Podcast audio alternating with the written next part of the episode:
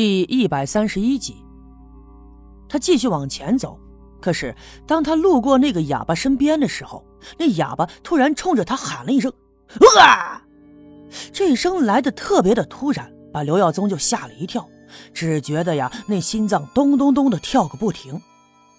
他本来心脏就有毛病，前一阵子还犯了病，这一下子把他吓得不轻，连忙伸手扶住了一棵树，稳定住心神。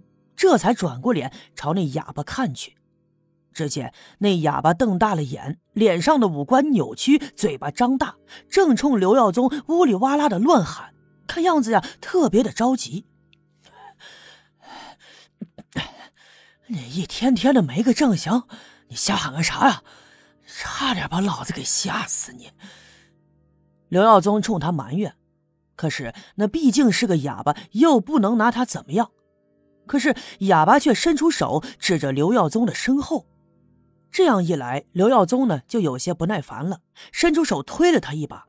那个哑巴没有防备，所以往后闪了个趔趄，后脚跟绊在了一个半截的树桩上，扑通一声就摔倒在地上。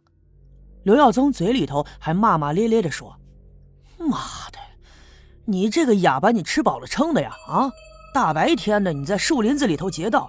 你他妈也去南边这小河里洗个澡啥的？你看你这身上都啥味儿了？哎呀，赶紧滚滚滚滚滚滚一边去！老子还有正事儿呢。哑巴一咕噜身子从地上爬起来，身上沾满了泥土和草叶，可是他完全不顾，仍旧是三窜两跳的就跑到了刘耀宗的面前，伸手指着他的身后。一看到这儿，刘耀宗心里头有些纳闷了。平时这哑巴倒没有这么执着，很少拦着路，呃，在人面前瞎叫唤的。那么今儿这是咋了？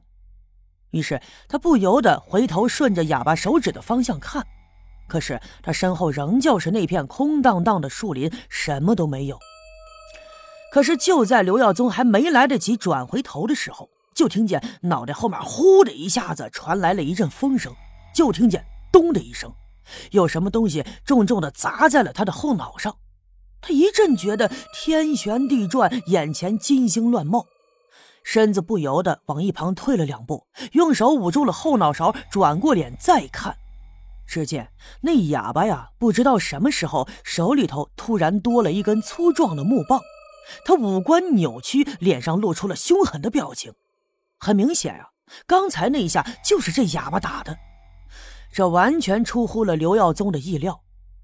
这哑巴在刘家镇好几年了，虽然说他精神有点不正常，但却从来不打人，以至于村里那些小孩子都愿意跟他一起玩。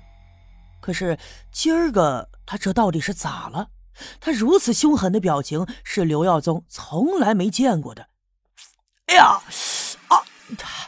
你这个哑巴，你还真是……还没等刘耀宗把话说完，那哑巴又把手里的棒子抡了起来，朝着他的脑袋又来了一下。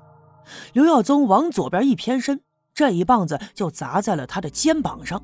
就听得咔嚓一声响，那根干枯的木棒从中间啊齐刷刷的折断，棒子的另一头飞落到一旁去了。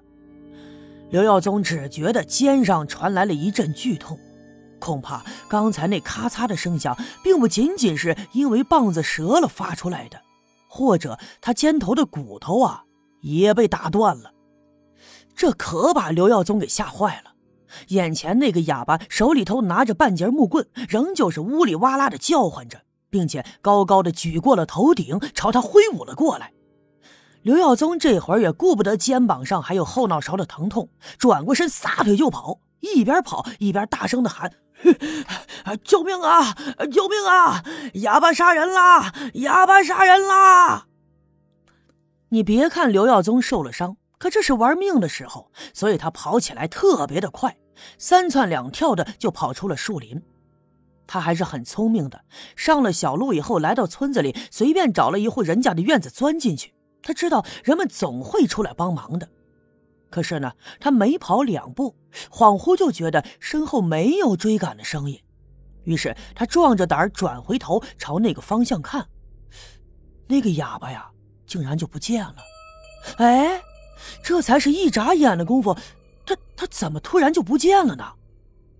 正在刘耀宗纳闷的时候，就看见有一个身影从鞋子里嗖的一下就冲他冲了过来，他下意识的往旁边一躲，再朝那黑影看，果然还是那哑巴，他手里仍旧拿着那半截木棍，冲着刘耀宗恶狠狠的挥舞着。刘耀宗被吓得三魂出窍，他顾不得一切，撒腿就跑。一看前面有个院子，门还虚掩着，他一闪身就冲进了院子。哑巴也是紧追不舍，就跟到了院子里来。刘耀宗抬头一看，这院子中间有一棵大树，大树底下坐着一个人。这个人已经六十多岁的年纪，鬓角的头发已经花白，而他手里啊正拿着一把大号的镰刀，一下一下的在修整手里的荆条。看到这个人，刘耀宗仿佛是看到了救星，一边朝那人跑，一边大声的呼救：“六姑父！”哎，六姑父，救命啊！救命啊！六姑父。原来刘耀宗慌不择路，就跑进了赵六姑的家。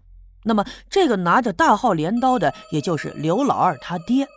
此刻，那个哑巴还在他的身后，嘴里头发出了呜里哇啦的叫唤声。刘老二他爹听见了刘耀宗的呼喊，砰的一下站起了身，左手一挥，就把刘耀宗拉到了身后。此刻，那哑巴也已经追赶到他的身前，把手里的木棍高高挥起，朝着刘耀宗就劈头盖脸的砸了下来。而刘老二他爹正在哑巴和刘耀宗的中间，就见他不慌不忙也不躲闪，而是抡起右手的大镰刀，由左下至右上斜着那么一劈，就听得咔嚓一声响，胳膊粗的木棒硬生生的被这口大镰刀齐刷刷的劈断。哑巴用力过猛，身子一下子失去了平衡，就朝刘老二他爹扑了过来。这个时候啊，刘老二他爹就腾出了左手，把那个哑巴是拦腰一抱，哎，轻轻松松的就夹到了胳肢窝底下，双脚站稳，腰身一扭，左手再一松，扑通一下就把他给扔到了一旁了。这一下可把哑巴摔得不轻，但是刘老二他老爹还并没有罢休。通通的迈着大步来到他的跟前，抬起脚就踩在了他的胸口上。这个哑巴呀，原本个子就不高，身形还有些消瘦。其实说句心里话，如果是一对一明刀明枪打仗的话，那他未必是刘耀宗的对手。刚才呢，之所以把刘耀宗追的是落荒而逃，那也是仗着他偷袭得手。而刘老二他爹呀，你别看那年纪大了，但身形魁梧。浑身上下有着使不完的力气，那年轻的时候干起农活来就是这一带有名的一把好手。现在那也不输那些年轻人。这个哑巴在他的面前就仿佛是一只小鸡崽儿一样，轻而易举的就被他给降服了。